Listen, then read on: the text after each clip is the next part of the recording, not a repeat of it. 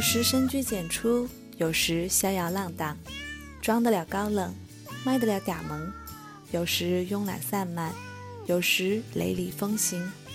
我们爱它宠它，却可能永远不会懂它。只有猫知道一切。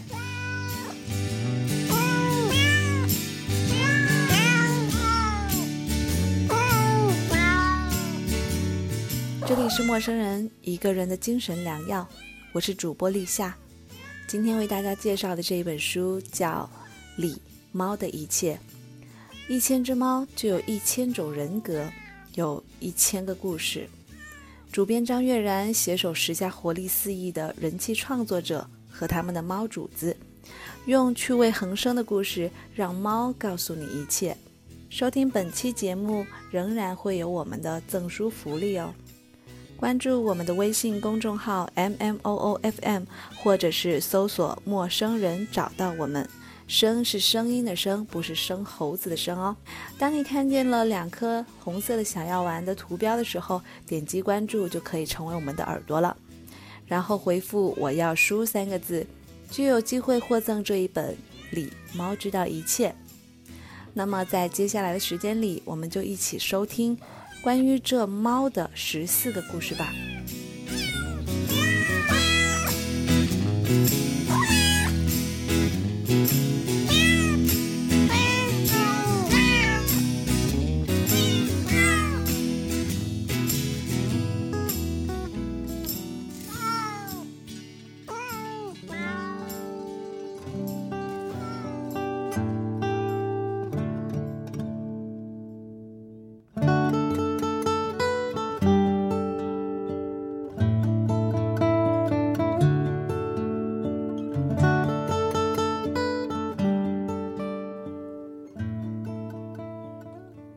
有段时间，我的腿动了一个小手术，每天只能躺在家里。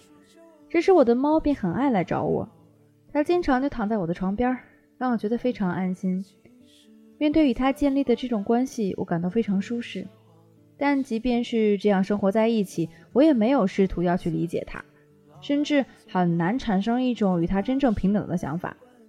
我们的沟通也许永远都会是鸡同鸭讲。我想。人和猫的关系折射出的永远是人的变化，是人如何社会化的过程。我们可能变得更加成熟，也可能变得更加冷酷，但是猫并没有变。因此，这从来都是单方面的情感。猫还是猫，它对我们的态度一直都没有变，而变的是我们。让它困惑的是网络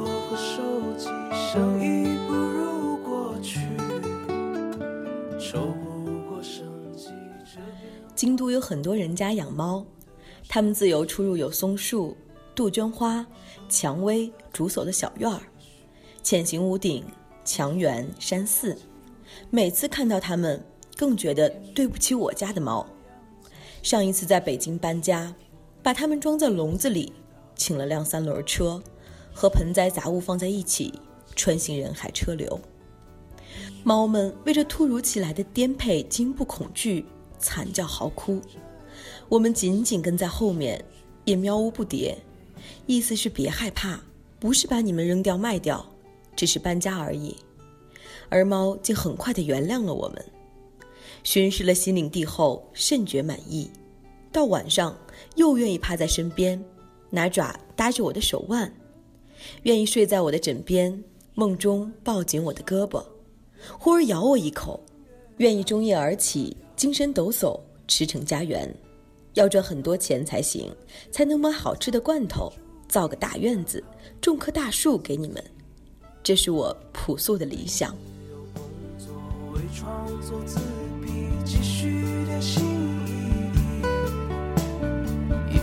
在嘴里，出路在哪里？有个小城那只他们一起遇到的猫死了，而他，只是半夜打给一个早就闹翻的、根本无法理解他的朋友倾诉，甚至都不是伤心，只是像所有终结的感觉一样，他再三确认着这种崭新的空洞，一种轻盈的、不可捉摸的情绪。就像那天下雨之后，他跟 M 在小区里散步，走着走着，在树下接吻，然后他看见了那只小猫，以冷静的姿势静静看着他们终将结束的没有意义的恋情。就是那种心情，跟 M 和接吻都没有关系，而是跟猫有关。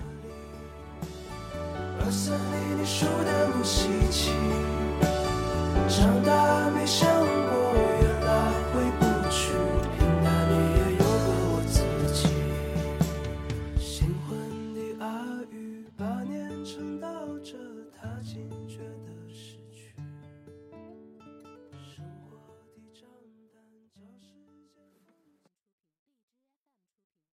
总有些惊奇的际遇。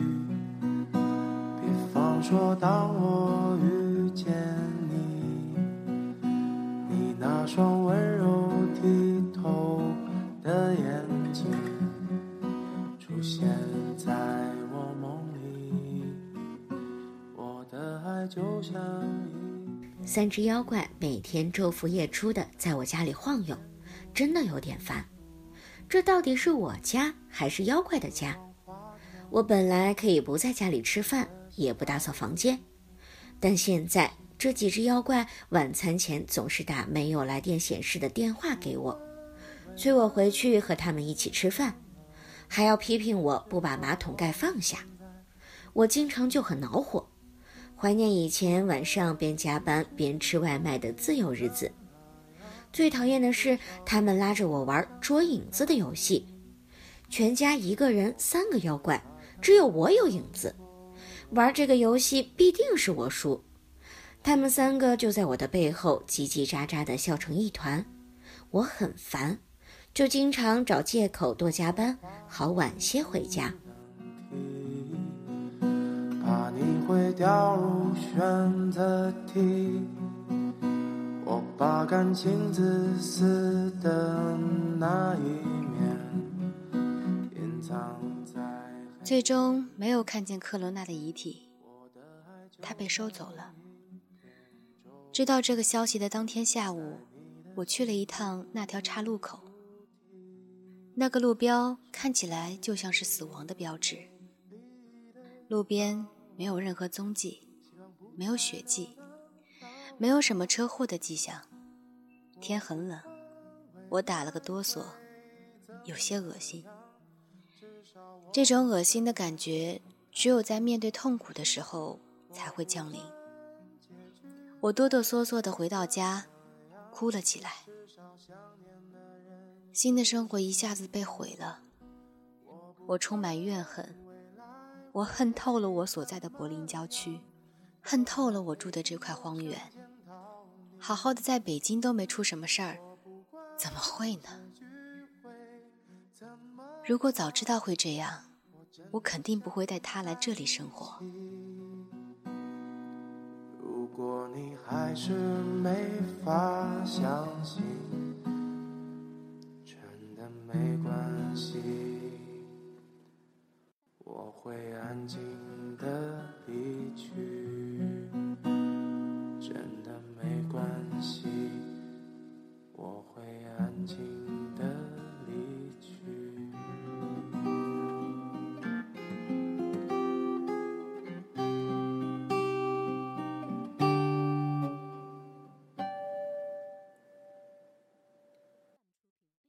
那些不回家的青草又湿了面，又会想起那个夏天。现在我长大了，养了两只猫，小松和柏林跟我生活在一起。养猫对我来说就是成人，学会担起责任。我不觉得童年有什么愉快的，处处受制于人。养猫后，我照顾它们，再也不会有人告诉我应该把猫送走。我付出爱，被信任，被依赖，学会了跟猫相处。人总是在追问有什么意义，宠物不就是陪伴吗？可是这并不需要意义，爱不是结果，爱是原因。关于孤独，人们已经谈论的过多，可是我还是想说，有天我沮丧极了，整天躺在床上一动不动。小松跑过来舔了舔我的眉毛，整理了仪容，接着他蹲在床头也不看我，他什么都不会说，但是我却得到了安慰。再见吧，再见吧，苗小姐，你不会理会我出现过的昨天，跟随那一缕阳光，就能找到最美的世界。我一直不知道养猫的男人都是 gay 这种说法有什么科学依据。把这个理论逆反过来，难道养狗的女人都是蕾丝？那我真好奇，地球人口是怎么膨胀到这一步的？我反倒觉得啊，养猫是所有懒惰、懈怠、专注网游和撸管，但又想养个动物的直男们最好的选择。猫不会像狗那样动不动就叫唤，不需要你每天牵出去遛，不用你在公共场合捡起粪便，也不用你帮忙洗澡，不用担心它在人家的车轮边上撒尿被车主逮到，也不用担心会咬到别人引起纠纷。最最重要的一点是，它不会每时每刻都缠着你，要求和你进行心灵上的沟通。每一个和作女谈过恋爱的男人都知道，这种内心的宁静是多么的珍贵啊！别让灵魂徘徊在这黑夜。我知道你不会迷失。弟弟养成了自己的习惯，睡前的整理工作可以长达一个小时。舔舐毛皮时发出有节奏的轻响，擦擦擦，擦擦擦。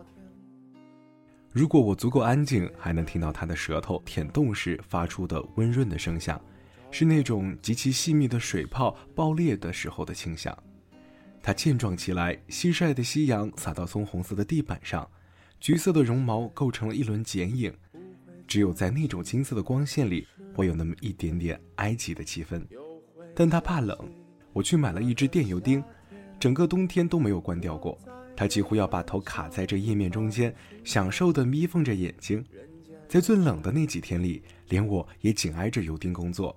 我和他就像在浓缩的小宇宙里相依为命的共生体。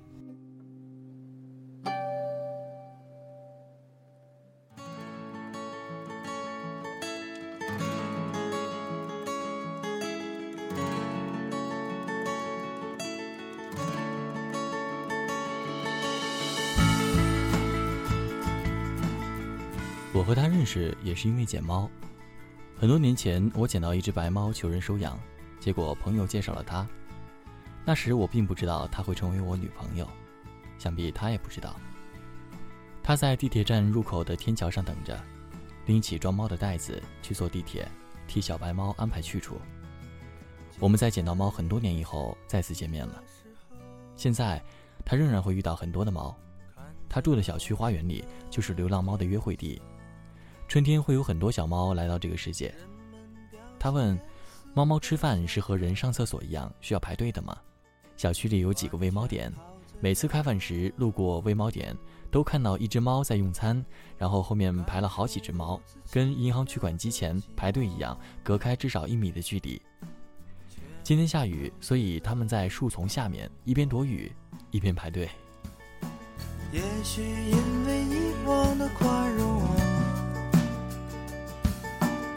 还是熟悉的。我欢喜你的长相，你的叫声，你亲近人的性情。虽然你不过一只甚为平凡的黄鹂花猫，闲来无事，我拍摄你各种姿态，在屋顶上的，在地上打滚的，大嚼猫粮的。你是我生活里唯一保持长久关系的流浪猫，也是我在单位里最早认识的朋友，是刚上班朝九晚五的巨大慰藉。在你的成长期，你几乎不曾离开我们院子半步，你被许多人照顾，也爱许多人，但我多情的以为你最爱我。随时随地，只要我一在院子里高声叫咪咪，你十之八九。会立刻出现在我的面前，急切的、热切的，脚前脚后。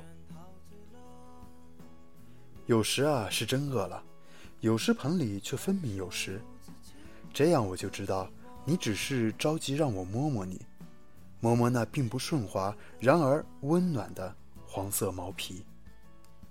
只要我手一靠近，你喉咙就发出咕噜的声音。你是想告诉我，和我在一起，你很快乐吗？还是熟悉的，为什么还有总之，看你了。也许你走的是我没有走过的人生。刀瞬间被收回鞘中。母亲突然蹦出这么一句，拿起瓷杯喝了最后一口拿铁。苗子再次望向中禅寺湖，白色的雾气四散未散。他们似乎也没有找到用自己填满进去的形状。随着时间的流逝而彷徨、踌躇着。他想起棉猫的前爪，暗中使劲的小小前爪竖着耳朵。午睡的小猫，他把过去和未来都推进了湖边的白雾中。棉猫抓住的是此刻一放松就从脚趾间溜走的善变的此刻。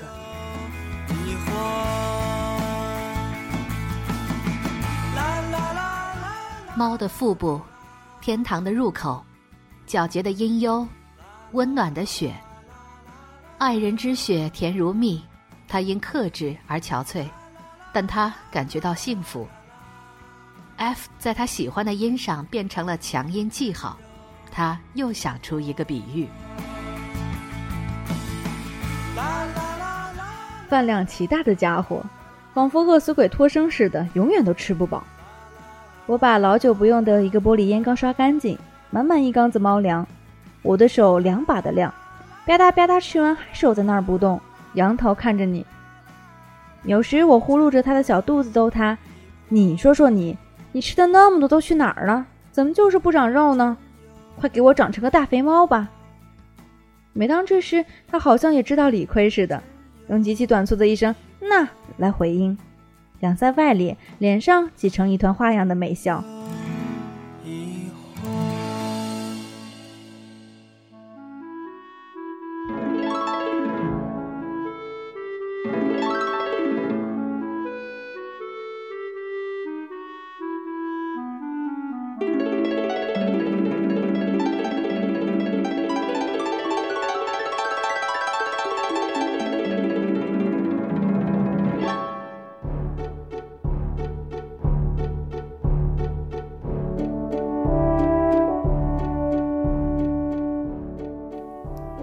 实际上，人和猫的关系折射出的永远是人的变化，是人如何社会化的过程。我们可能变得更加成熟，更加冷酷，但是猫并没有变。因此，这从来都是单方面的情感。猫还是猫，它对我们态度一直没有变，变的是我们。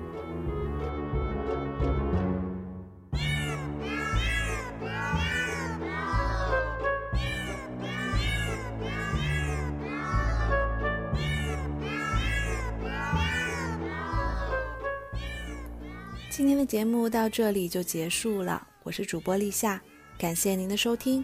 想要获得此书，关注陌生人公众号 M M O O F M，或者是搜索陌生人，就可以找到我们。当你看到两颗红色的小药丸图标，点击关注就可以成为我们的耳朵啦。记住要回复“我要书”三个字，就有机会获得这一本书哦。好了，我们下期再见吧。